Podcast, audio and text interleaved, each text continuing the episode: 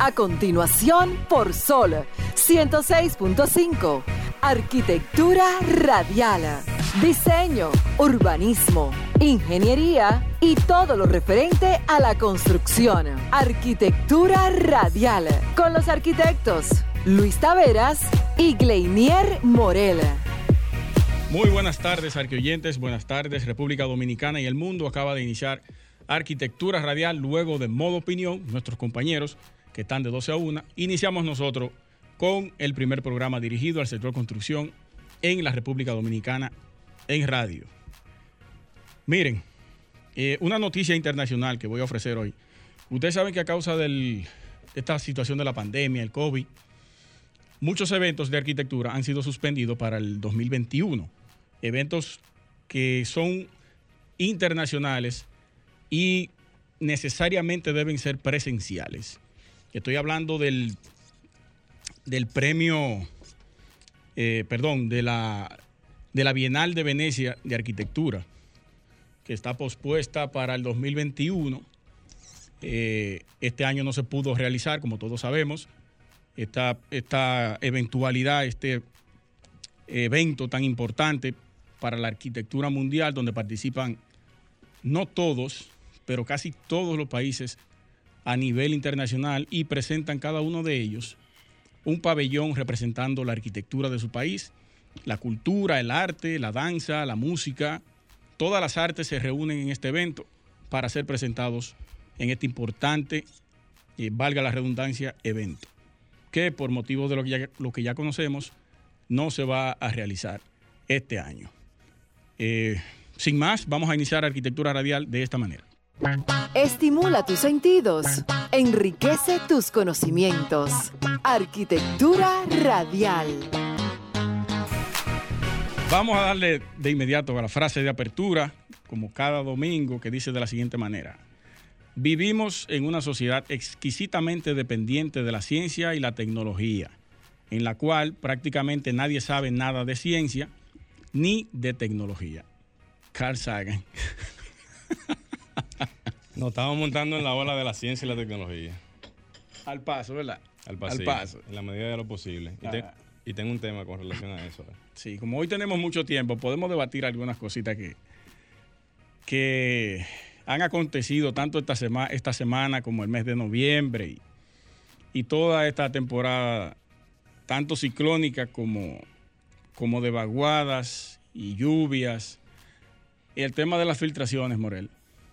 Justamente viene ese tema justamente. Ah, en la ¿usted va a tratar eso? Sí. Ah, bueno, yo quería debatirlo, pero vamos a dejárselo para No, que usted lo no, aborde. podemos darle.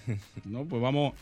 Lo que quiero es que, que un, un pequeño escenario hablando sobre las problemáticas que han surgido a causa de este y cuáles soluciones pudiéramos nosotros entonces presentarle a la gente para que pueda ir resolviendo Claro.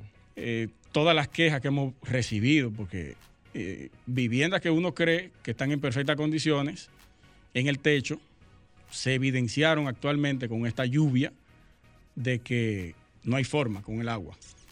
Para nada. No, Para nada. el agua lo que hace es que baja, no sube.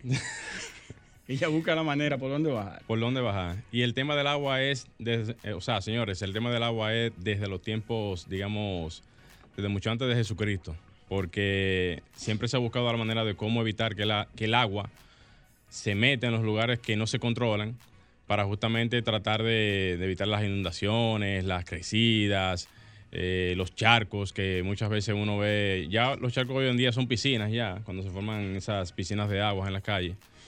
Y todo ese tipo de cosas es parte del día a día, de cómo, de cómo comprender y cómo, no comprender, sino cómo evitar Sí. y manejar el tema de las aguas. Mira, yo recibí una llamada hace dos semanas de un oyente. Me contactó a través de, de una de las cuentas mías de la oficina. Y, y era sobre eso, para que fuera a hacerle una visita técnica. Tenía un techo de, de una ampliación que hizo. Usted sabe que ese empalme viejo de losa, con un empalme nuevo de una losa, con el tiempo se va desgastando. Y si usted no repara bien o hace correctamente ese empalme de las varillas viejas con la nueva, Le coloca un sinnúmero de procedimientos que lo vamos a ir mencionando más adelante.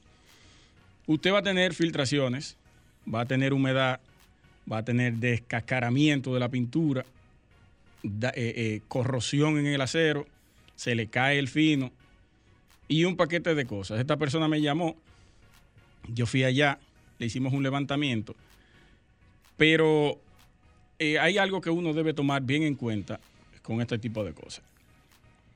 Y usted lo sabe muy bien, porque la empresa suya trabaja, Sí. tiene un capítulo dirigido capítulo. Al, al asunto de las filtraciones de techo, que me gustaría escucharlo también, su punto de vista técnico. El fino no es para evitar la filtración. La gente debe Ayuda. entender eso. Ayuda un poco, pero no es para eso. No, el fino es para redirigir las aguas. Sí, pero ayuda un poco porque esa capa del fino tiene cierta, cierto grado de impermeabilidad.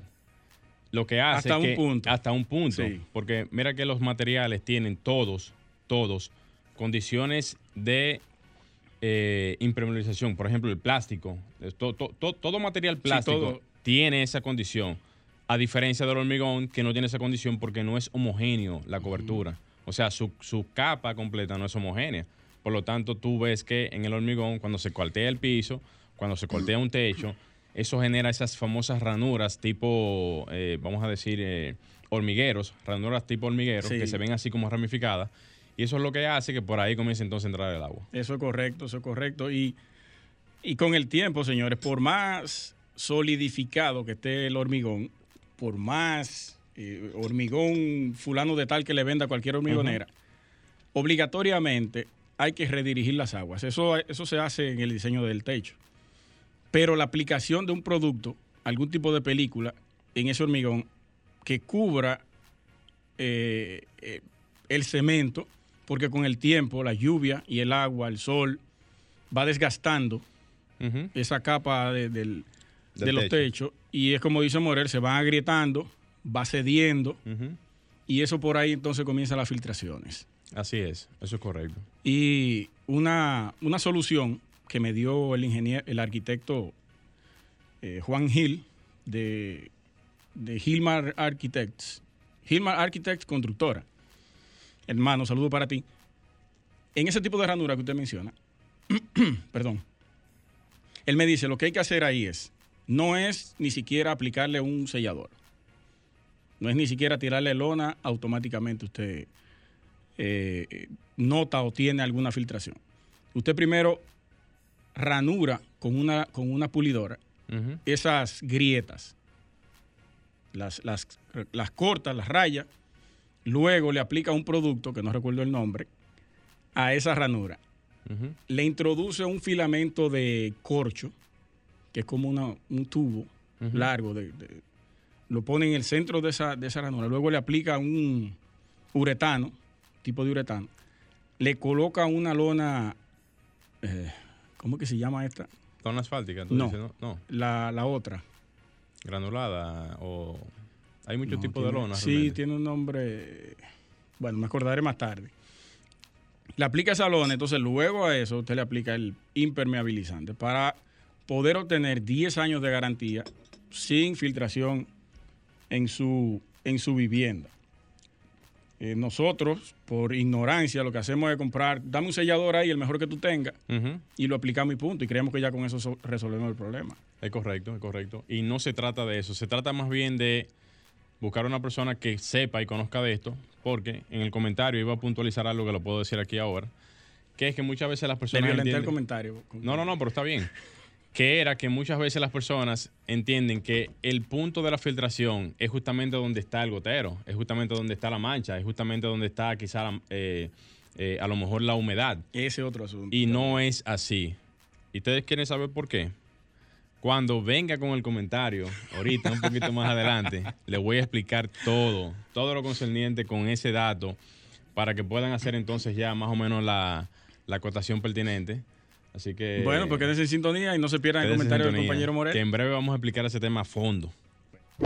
Estás escuchando Arquitectura Radial. Ya volvemos. Estás escuchando Arquitectura Radial. Bien, señores, continuamos con arquitectura radial. Señores, para todos los que están esperando sus palabritas claves para el sorteo de pinturas magistral, la primera palabra clave es boceto. Así que ya lo saben, primera palabra clave del sorteo de pinturas magistral. Antes de continuar, eh, vamos a darle eh, eh, muchas felicitaciones en lo que fue la ciento segunda graduación extraordinaria, así que se dice exactamente, en el campus de Santiago. No, dice, segunda, no, 102. Ah, la número 102. Ah, la la número graduación 102, sí, claro. No nos compliquemos con esos. Exactos términos rebuscados. Eh, señores, eh, enhorabuena para todos los graduados, eh, muy especial a las de las carreras de ingeniería y arquitectura, por ese otro peldaño que han alcanzado, que gracias a Dios este, este tipo de, de- de cursos y capacitaciones les pueda seguir dando sabiduría para tomar las mejores decisiones en sus carreras profesionales a pesar obviamente de las dificultades por las que se han atravesado, por las que hemos atravesado a través de todos estos tiempos, eh, que mantengan obviamente la fuerza y ese espíritu de, ¿verdad? De, competencia, de aprendizaje, y que de esa manera se puedan alcanzar todas sus nuevas metas. Estas son palabras eh, directas de RGA Capacitaciones, felicitando a todos los graduados por esa, eh, o sea, por esos cursos y capacitaciones de la mano de su director, el ingeniero Raldi Romero. Así que ya lo saben a todos ustedes, eh, traten de seguir a RGA Capacitaciones en lo que tiene que ver la parte de capacitaciones, justamente por todos los cursos y capacitaciones que allí se dan. Y a los interesados que contacten a Raldi eh, Romero, que es el experto ahí en esa área. Saludos para nuestro hermano Raldi. Así es. Primero, eh, un anuncio de oferta de empleo de nuestra, nuestros amigos y colaboradores de Otiti Herrajes. Señores, están solicitando una, ya sea, creo que es mujer en específico, para ventas internas. Solamente tienen que enviar el currículum para ver si se aplica a otiti.hotmail.com. Otiti, en la primera T, doble T, T con una T. Bien. Sería, Otiti Herraje. ok. Sería, señores, O doble T Y I T I arroba hotmail.com. ¿Algún número de teléfono? Eh, no, no lo tengo aquí, Ok, no lo tengo aquí, pero como él me envió solamente la publicidad con el correo, claro, perfecto. envíenlo ahí. Así que ya lo saben, señores, una oportunidad de empleo que pudiera ser la oportunidad de personas que a lo mejor están buscando ese tipo de, de, de espacios, por Sí, decirlo de alguna manera. posiblemente me dice él que se quede como encargada de la tienda aquí en Santo Domingo, Ah, pero eso se- en la sería, sucursal de aquí. sería un paro. Siempre Depende de su cuando- competencia. Claro, siempre y cuando cumpla con las Sí. condiciones que a lo mejor se necesitan para ese puesto. Saludos para nuestro amigo Brian.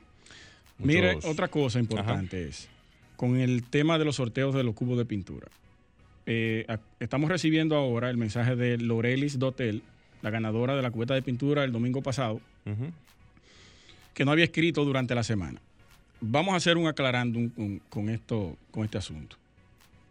Eh, la persona que gane hoy, por favor, trate de escribirnos, inmediatamente cierre el teléfono. Más tardar el miércoles de esta semana. Si no lo hace en ese intervalo de tiempo, pasamos ese cubo de pintura para el próximo domingo y entonces lo sortearemos el próximo domingo. Después del miércoles no vamos a, a permitir eh, que nos escriban y que, que- que yo soy la persona que ganó el cubo. Deben hacerlo antes para poder programar con el dueño de la empresa quién fue el ganador, que él esté pendiente a eso y que durante la semana él pueda hacer los arreglos de, de- lugar, ¿verdad? y de contabilidad de su stock para entonces otorgarle el cubo de pintura. Eh, ahí está la información. Perfecto, pues ya lo saben, atentos a esos. Cada vez que eh, tengamos un ganador o una ganadora, después que le pasamos la información del WhatsApp, tiene que escribirnos al WhatsApp arquitectónico para entonces da- darle la información de dónde pasar su- a buscar su cubeta de pinturas magistral. Usted dejó a los arquioyentes con un vacío ahorita de una información. Vamos ahora a eso. Miren, señores, hablando y continuando con la información que teníamos al principio del programa, hablábamos justamente de cómo solucionar las filtraciones y humedades en nuestros techos y edificaciones. Miren, señores, yo no sé si ustedes se han dado cuenta que en estos tiempos, por las múltiples lluvias que tuvimos, prácticamente octubre, noviembre, en ese intervalo de tiempo, comenzaron a surgir múltiples solicitudes de lo que fueron los, las situaciones que se le presentan a los clientes producto a las filtraciones de los techos. Nosotros como empresa en el área de filtraciones de, de techo hemos tenido innumerables solicitudes producto a las constantes lluvias que hemos tenido en estos últimos meses, lo que hace que los problemas de filtraciones de techo se agraven muchísimo más producto a este tipo de temas con las lluvias. Ya que con el tiempo, señores, las edificaciones van perdiendo, como decía el colega Luis Tavera, las condiciones en los techos, producto a que muchas veces las personas eh, solamente tiran los finos con la intención quizás de tener una capa que pueda cubrir el techo. Pero, como dice Luis Taveras, los finos mayormente tienen esa quizás doble función de direccionar las aguas y tener una cierta capa de impermeabilizante que al final no garantiza completamente que el agua deje de cruzar por su techo. Comúnmente, cuando un cliente nos llama y nos dice que tiene, por ejemplo, algún tipo de filtración en su techo, casi siempre este tipo de indicio comienza a reflejarse, como decía Luis también ahorita, con goteras, con manchas y muchas veces también con el desprendimiento de los techos cuando ustedes comienzan a ver, por ejemplo, que se caen quizás eh, el pañete o quizás se cae, por ejemplo, eh, parte de lo que es eh, la, capa, la capa superior, si tiene algún, algún tipo de, detalle, hasta chisrock se le cae. Y en esto entonces comienza ya la alarma de la persona a entender que ya tiene un problema de, cierta gravedad. Pero ¿qué pasa? Siempre que vemos este tipo de situación, es bueno que se sepa que teniendo ese, ese, esa condicionante, lo primero es que hay que revisar el techo en sentido de lo que, de, lo que está causando en este momento la situación de, em, de, gotero o, de manchas en el techo. Muchas veces, que era lo que iba a decir ahorita, la gente entiende que puntualmente hablando, si hay una mancha en su techo, si hay una gotera en su techo, en ese punto uno piensa, bueno, si está cayendo ahí mismo es porque arriba debe de haber alguna perforación, debe de haber algún hoyo, debe de haber algún tipo de fisura en el techo que esté provocando que el agua esté cayendo justamente en esa área puntualmente hablando. Pero quiero decirles lamentablemente, señores, que no es así. No es así porque, para que ustedes entiendan un poquito el comportamiento de los techos, Casi siempre en los techos se hacen fisuras producto al desgaste del material, producto a, la temperatura, producto a una serie de factores que hace que el techo comience a agrietarse. Automáticamente el techo comienza a agrietarse, deja una línea de entrada de agua que hace que comience entonces a, buscar algún tipo de canal internamente en la losa. La losa, por una condición natural, también va a ir comenzando a dejar que ese flujo de agua se canalice por alguna vía y que a su vez, cuando ya encuentre el punto ya, digamos, de bajada, vamos a decir un punto ya de, punto de, de, no camino, o sea, de no trayectoria, él lo que hace, o el agua lo que hace es que baja en el punto donde puede encontrar entonces dónde descargar. Muchas veces el agua se ve eh, como marcada en las, en las rosetas, donde están eh, en las lámparas. Esos son puntos muy, eh, muy claves de eso. Porque en esos puntos es donde más o menos se hacen las perforaciones de, los, de las tuberías eléctricas y todo eso. Y más o menos esa línea, que nos ha pasado en muchos casos, es la que muchas veces conduce por alguna, alguna fisura o algo la conductividad del agua. O sea, el, agua se conduce por, por, esos, por esos tramos. Entonces, ya explicándolo así, de una manera un poquito detallada, es donde le decimos que no se puede impermeabilizar un techo puntualmente hablando. Por esa misma razón, porque si lo hace puntualmente hablando, en la parte ya, digamos, de una habitación o donde está la gotera, no va a garantizar de que su techo deje de, ceder en ese sentido del agua. Es un punto importante. Es un punto importante porque la mejor manera de garantizar que su techo no permee en ninguna, en ninguna área de su techo es haciendo un trabajo completo, ya sea de eh, canalizar las aguas, si no tiene eh, canalizadas bien las aguas, haciéndole el fino. Posteriormente a eso, dándole una capa de terminación a todas las paredes que tengan agrietamientos y también esos famosos cantos cuando en la parte de arriba esos blogs que se deben de llenar. Hay que rellenarlo bien. Rellenarlos bien. Si no están rellenos, hay que picar todo eso, rellenar todos esos blogs y sellar completamente eso.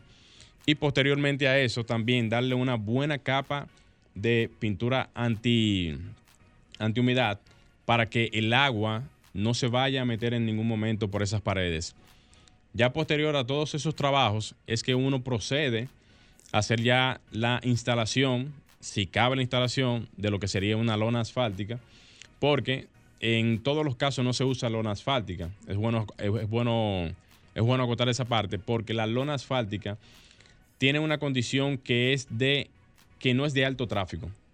O sea, cuando una persona instala una, una lona asfáltica en un techo, y lo usa el techo, ya sea para atender, ya sea para caminar, actividades sociales y todo eso, no es lo recomendable instalar una lona en un sitio de alto tráfico porque se puede pichar, alguien puede subir hasta una, hasta una mujer con unos tacos o alguien puede dejar caer algo o sin querer eh, anda con algún asunto punzante y eso automáticamente va a hacer que la lona eh, se rompa y pueda hacer que comience entonces nuevamente la filtración.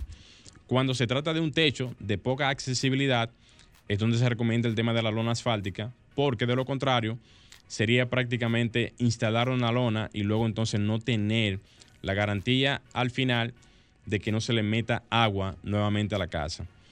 Lo que nosotros recomendamos es que se pueda tirar una capa, una capa eh, impermeabilizantes, o sea, de, de un impermeabilizante X, no voy a mencionar ninguno, para poder garantizar de que si se mete un, eh, un piso, que es lo recomendable en un área como esa, no se vaya a filtrar el agua por ninguna de las ranuras del piso, porque a pesar de que uno sella las juntas de los pisos, eso no garantiza completamente de que por esas ranuras de los pisos se pueda meter el agua en algún momento X, donde ya esas mismas ranuras pierdan la condición, digamos, de de junta que tienen las, las ranuras en los pisos. Por eso, se, por eso la aplicación, eh, el procedimiento que yo dije ahorita. El procedimiento va justamente de la mano por eso. Porque cuando esas ranuras o, ocurre algún movimiento. O juntas.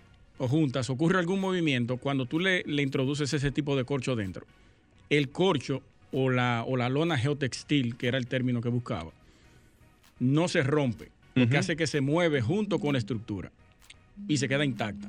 Hay otro tipo de lona que sí se quiebran cuando, cuando la estructura ejerce algún tipo de movimiento. Es correcto, es correcto. Justamente por eso iba a dar ahora las siguientes indicaciones, que es, señores, cuando ustedes tengan, por ejemplo, algún tipo de situación, eh, ya para completar la, idea, algún tipo de situación en donde ustedes tengan algún punto, ya sea de humedad, ya sea de grieta o ya sea de algún tipo de, de situación en su techo, traten de llamar a empresas que den este tipo de servicios porque gastar 15 mil, 20 mil, 30 mil pesos en un techo haciéndole esos famosos de que eh, lechadas, le dicen lechada es a, ligar cemento con... Cemento aguado. Cemento aguado, de que para, eh, para sellar las, eh, los techos, eso no sirve para nada. No, muchachos, eso se mete en todas las grietas. No, eso no, eso no sirve para nada. Eso pudiera realmente ser un tente ahí eso es como un tente ahí para cuando ya pase algunos meses o algunas semanas, entonces usted va a volver nuevamente a, tener su condición eh, de filtración, porque lo único que puede garantizar en términos, digamos, de durabilidad, que usted pueda, digamos, hacer una inversión y que le pueda durar años, es que usted pueda, digamos, eh, eh, buscar una orientación profesional en ese sentido que le den realmente la, orientación exactamente como la, debe de, digamos, de llevar. Y ya con esto, usted puede tener o prácticamente tener garantizado que su techo o su vivienda no se va a volver a humedecer ni va a tener ningún tipo de filtraciones en mínimo 10 años. Usted tiene la empresa aquí en esta emisora, en este programa, promete la, empresa de mi compañero Morel, así que lo pueden contactar por nuestras redes sociales. Bien, señores, vamos a hacer un cambio y retornamos. Estás escuchando Arquitectura Radial. Bien, señores, continuamos en Arquitectura Radial. Señores, la segunda palabra clave para el sorteo de pinturas magistral es litografía. Así que ya lo saben, litografía es la segunda palabra clave del sorteo de pinturas magistrales. Interesante las dos palabras. Muy buena. Mire, eh, presten mucha atención, señores, a lo que voy a tratar ahora. Y es sobre eh, lo que está ocurriendo y los avances que ha tenido la alcaldía del Distrito Nacional con relación a las densidades y a la aprobación del documento reciente para el polígono central. Hay una ordenanza regulatoria para el polígono, que es un borrador, y, recientemente se aprobó. Pero hay un punto bastante interesante que yo lo había tratado en varias ocasiones anteriormente, y tiene que ver con las, los incentivos que pudieran recibir tanto los arquitectos por el tipo de diseño que ejerzan dentro de, de este polígono del distrito y los constructores a favor de la ciudad y que la ciudad le pueda devolver a ellos a través de algún tipo de, valga la redundancia nuevamente, los incentivos. Y precisamente en el artículo 22 de este documento toca esos puntos. Y se los voy a leer para ser más exacto. Dice el artículo número 22, título octavo, artículo 22, para la, sobre los incentivos. Para elevar la calidad urbana y la habitabilidad del polígono central, hay estrategias que el Distrito Nacional propone promover, tales como aumento de espacio público, mejorar en el arborado urbano, mejorar la relación del edificio con la acera y la calle, reducir el déficit de infraestructura y servicios básicos y soterrado de cables. En este sentido, se han elaborado una serie de incentivos para los nuevos proyectos que son A para proyectos que aporten más de 300 metros cuadrados en espacio público para la ciudad y o contribuyan al soterrado de cables, infraestructuras o servicios públicos, se permitirá un bono de hasta un 10% adicional en la densidad poblacional o el índice de edificabilidad, dependiendo del tipo de inversión que se le haya aportado al Distrito Nacional. B. Bono de edificabilidad.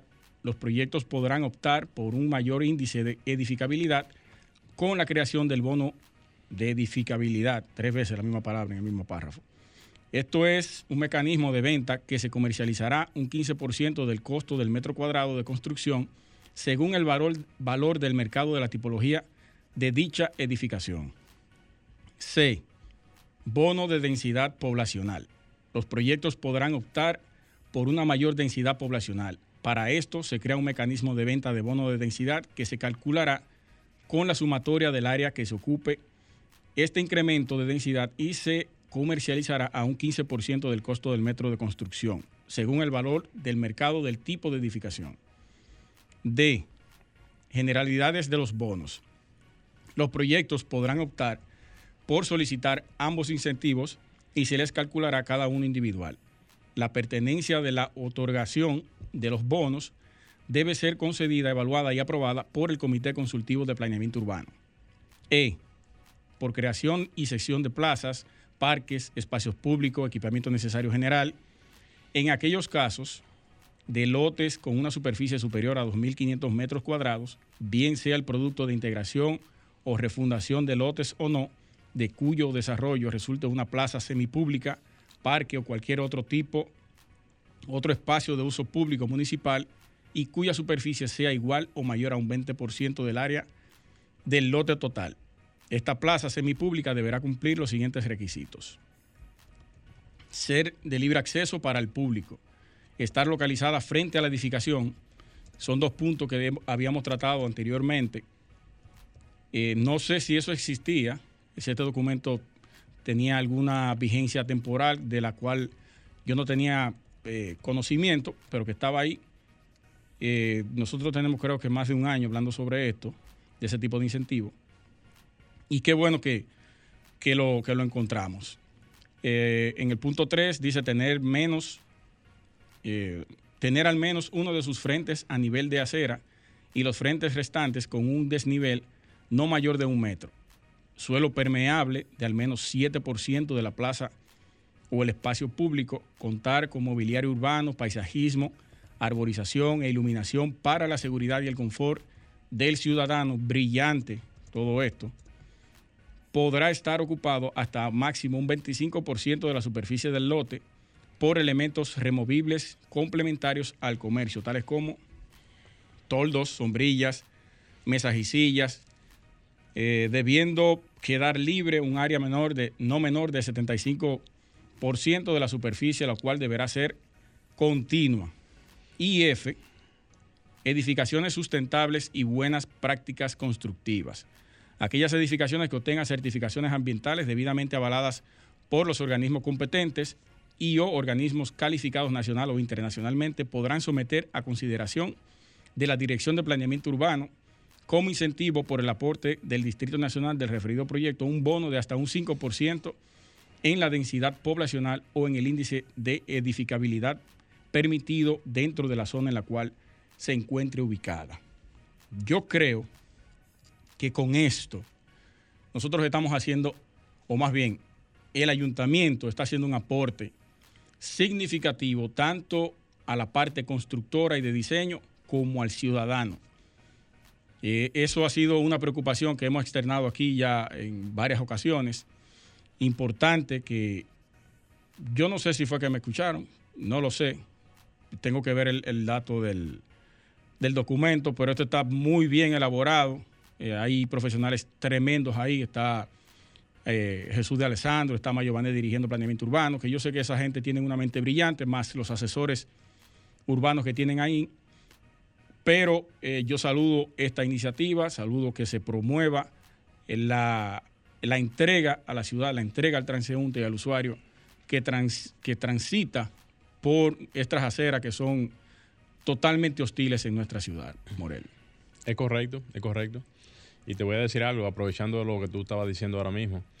No solamente, eh, bueno, no solamente intervenir la parte del transeúnte, del que camina a pie y todo eso, sino del que monta bicicleta y del, que, y del que tiene algún tipo de indiscapacidad que ande en silla de ruedas o es no vidente. O sea, en este capítulo ellos no tocan esa parte. Ok, entiendo. Sí, solamente es la parte para el incentivo en, en tú me devuelves un espacio público, área verde, me, asegura el frente de tu, de tu construcción y yo te doy a ti un incentivo.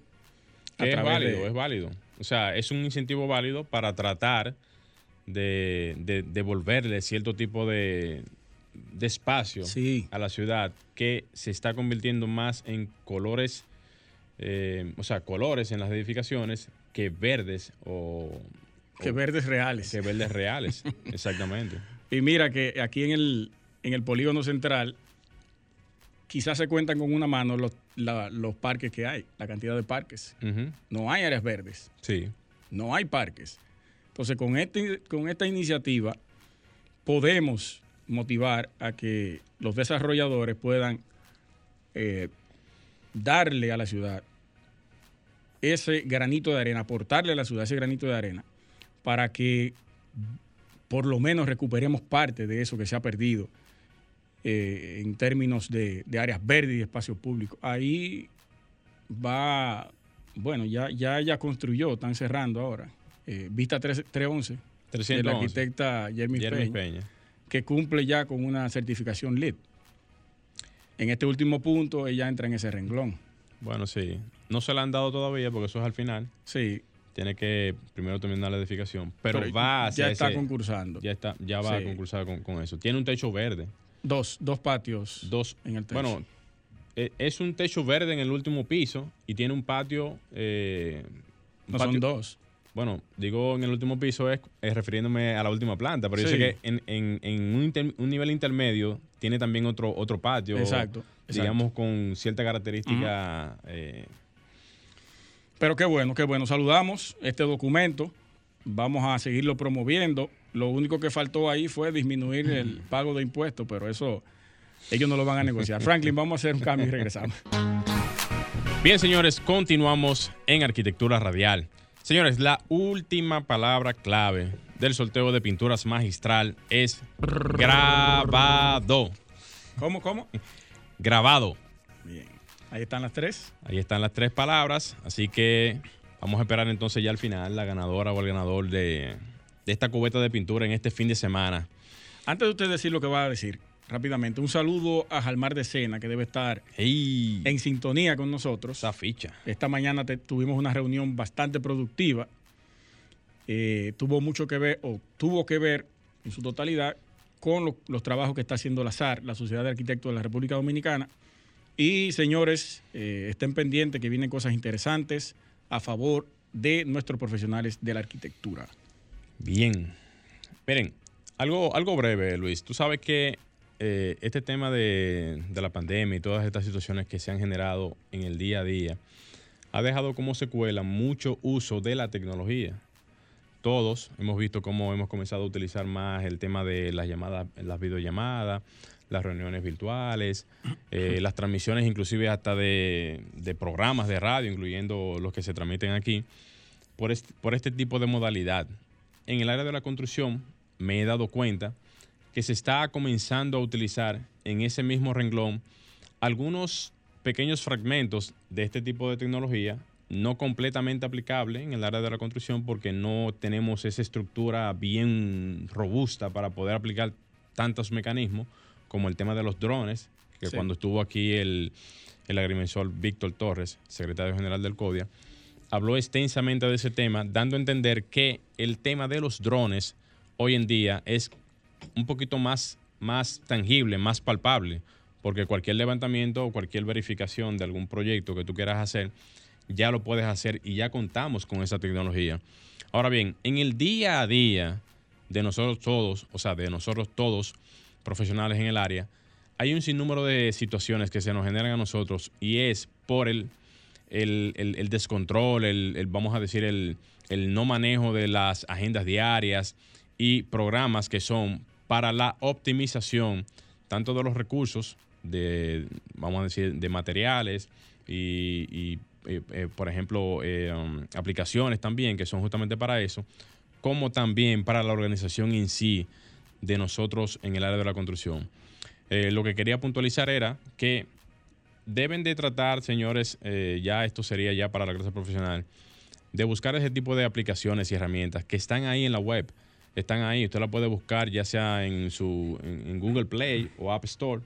Hay un sinnúmero de aplicaciones que te dan un sinnúmero de herramientas que en función a la necesidad de cada quien, y si no sabe cuál aplicación buscar, escriba simplemente por YouTube qué yo puedo hacer para solucionar o, qué aplicación existe para esto. Eso es correcto. Porque hay aplicaciones, Luis, que primero te, o sea, como recordatorio, te avisan cuando tú tienes que hacer algo.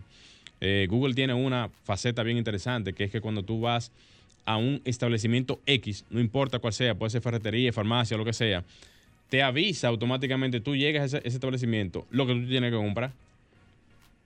O sea, no importa Si tú el haces día. la lista previa. Claro, si tú Ah, haces la lista previa.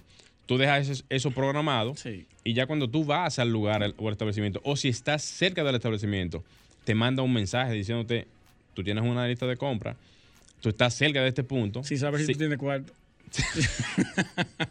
sin saber si tú tienes, sin saber si tú andas solamente haciendo alguna ruta por ahí. Sí. Pero jocosamente es interesante puntualizarlo porque son un sinnúmero de facilidades que te ofrece la tecnología que hace que tu día a día sea un poquito más fácil. Porque, señores, salir a la calle en pleno, en pleno tránsito y, y con todos estos congestionamientos y con la limitante de tiempo, hace que uno tenga que optimizar el día. Sí, sí, mira, mira qué interesante ese tema que usted trajo ahora. Zoom, eh, Hugo Veras, de Vehículos en la Radio, nuestro compañero de aquí de emisora, y, eh, mencionó o hizo un listado, mencionó un listado de empresas De las más, de las marcas más poderosas, o las marcas más influyentes a nivel mundial. Un top 100. Dentro de esas 100, ¿usted sabe quién estaba en el número 100? Que entró ahora en este año por la pandemia. ¿Cuál? Zoom.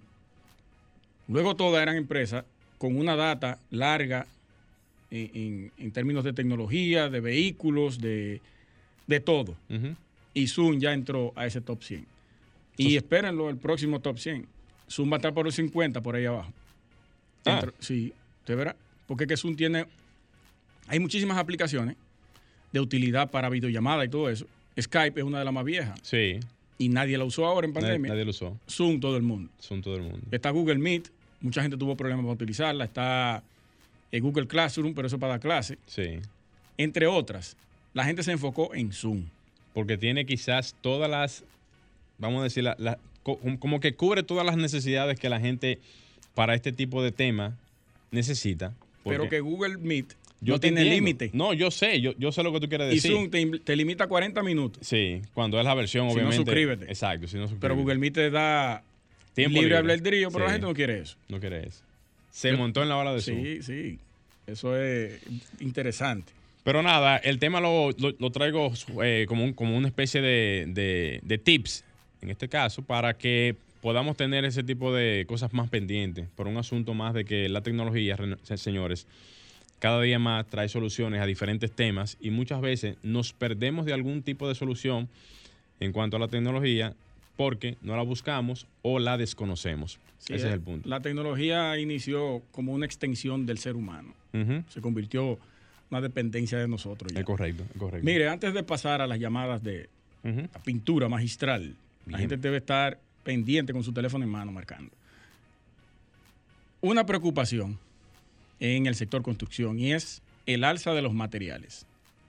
Es cierto que la reapertura de- del sector inició a finales de mayo, ha venido con una alza significativa.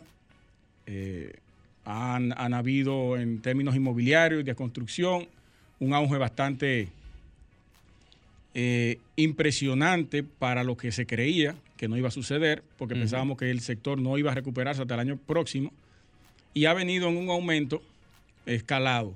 Pero han ocurrido algunas eh, acciones y situaciones en las alzas de los precios de los materiales. Eh, todos los materiales, eso es en general, han aumentado un 33%. Eso hablando en términos generales. Pero en términos específicos, el hormigón aumentó un 21%, eh, el área industrial un 23%, el cemento aumentó un 13%, una funda de cemento te cuesta 365 pesos más o menos, los agregados un 13%, las tuberías PVC un 24%, los materiales eléctricos un 33% y los bloques un 20%. Eso es algo que tanto la parte inmobiliaria se afecta porque la- automáticamente los materiales se incrementan, incrementa la, la- El costo. el costo para la construcción e incrementa la venta de esos inmuebles. Y eso se ha venido externando aunque el sector haya tenido un auge de- luego de este cerramiento, pero eso, eso hay que tomarlo bien en cuenta, muy en cuenta.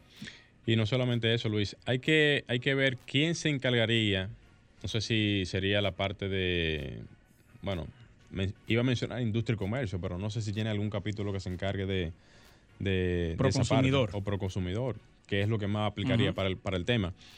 De verificar si el alza corresponde a un asunto fuera de lo que es el asunto de la pandemia, o sea, si, si, no- si es por eso o si corresponde por algún asunto de escasez de materiales.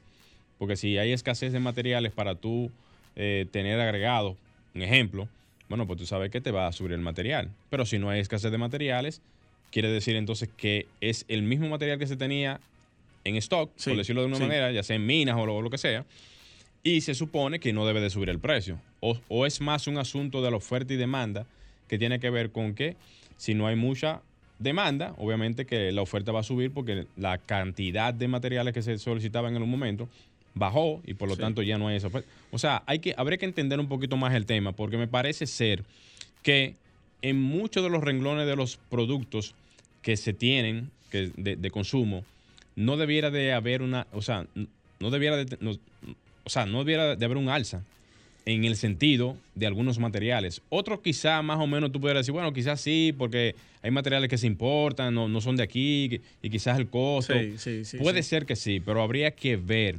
Y que eso ¿Cuáles sí, contradice, cuáles no? eso contradice al comportamiento de todos los sectores. Claro. El turismo te, te facilitan un préstamo para que tú te vayas a beber y a bañarte en piscina. Sí. Bajó muchísimo esa parte. Aviación, los boletos de, de viaje, De viaje también, baratísimo. Baratísimo. Eh, ¿Qué otro sector? El sector médico, bueno, no, no conozco muy bien eso, pero no sé cómo anda. Y, y todos los sectores, señores, Exacto. están tratando de captar y capitalizar lentamente, pero con unos precios más adecuados para poder seguir avanzando. Nosotros no. Nosotros reabrimos y suban toda esa vaina. Sí. Suban los materiales que la gente va a construir como quiera. Y lo tienen que comprar. Claro, pero el detalle no es ese, el detalle es ver, como decía ahorita, que es válido el punto, pero el detalle es ver es cuáles sí y cuáles no. Porque puede ser que hay algunos materiales que por un asunto quizás lógico de la forma de cómo se manejan, sean eh, los que puedan subir, pero hay otros que no. Hay que investigar cuáles materias primas se importan para ver si, tuvieron alguna alza en la importación o si eh, la detención en las aduanas todo ese tiempo, claro que le va a generar unos gastos por parqueo ahí. Claro. Y hay que ver qué materiales son los que se importan para ver si corresponde con lo que se está aumentando ahí. Exactamente, pero nada. Eh, Franklin, vámonos entonces al momento de las llamadas para el, para el sorteo. Comunícate 809-540-1065. 1-809-200-1065 desde el interior sin cargos.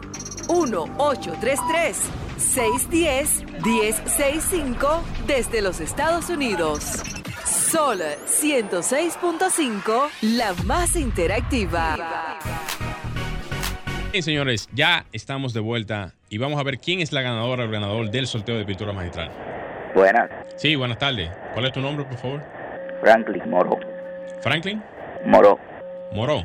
Ajá. Ah, perfecto. Franklin, pasando a las tres palabras. Boceto, litográfico y. Pelón, pelón. Boceto, litografía y grabado. Ah, excelente, excelente. ¿Litografía fue? Sí, litografía, Ah, sí. bueno, un aplauso Eh, para Franklin. Frank, Franklin, Sí.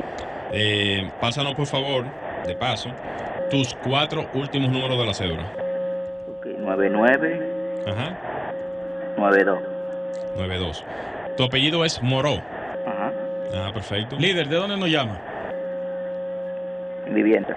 En vivienda. Perfecto. Excelente. Franklin, antes, eh, antes, antes de irte, por favor, anota estos ulti- o sea, últimos no, los números eh, de teléfono para que nos escriba al WhatsApp del programa. Y por favor, escríbenos desde que tú termines la llamada, porque necesitamos pasarte la información de inmediato de dónde pasar a buscar tu eh, cubeta. Anota este número, por favor. ¿Tienes con qué escribir? Sí. Ok, 829 630 8811. 88, ok. ¿Lo tienes? Sí. Perfecto. Por favor, escríbenos de una vez para entonces pasarte la información. Y felicidades, ¿eh? Bien, señores, ya culminando aquí, les quería decir, o te quería decir, Luis, que el único o los únicos materiales que no debieran de tener alza significativa son los agregados. Háblese eh, grava, háblese arena, eh, de todo tipo. Porque son, las canteras están aquí. Exactamente. O sea, ese tipo de materiales no debieran de tener o no, no deberían de tener alza significativa porque todo ese material es de, es de, es de consumo interno. Bueno, o sea, ahí, ahí entraría. Pero ¿y en qué se transportan esos materiales? La gasolina subió, los repuestos subieron y eso se maneja en camiones. sí, eso podría quizás... es una justificación eso- más o menos. Exactamente, una justificación, pero eso todo hay que llevarlo a un plano de entendimiento para poder entonces entender si vale o no eh, decir, aumentos. decir que los aumentos son así. Bien, señores, ya llegamos a la parte final del programa. Gracias a ustedes por la sintonía. Eh, nos encontramos el próximo fin de semana. Luis Taveras, Franklin Tiburcio en los controles y un servidor Gleniel Morel. Así que hasta la próxima.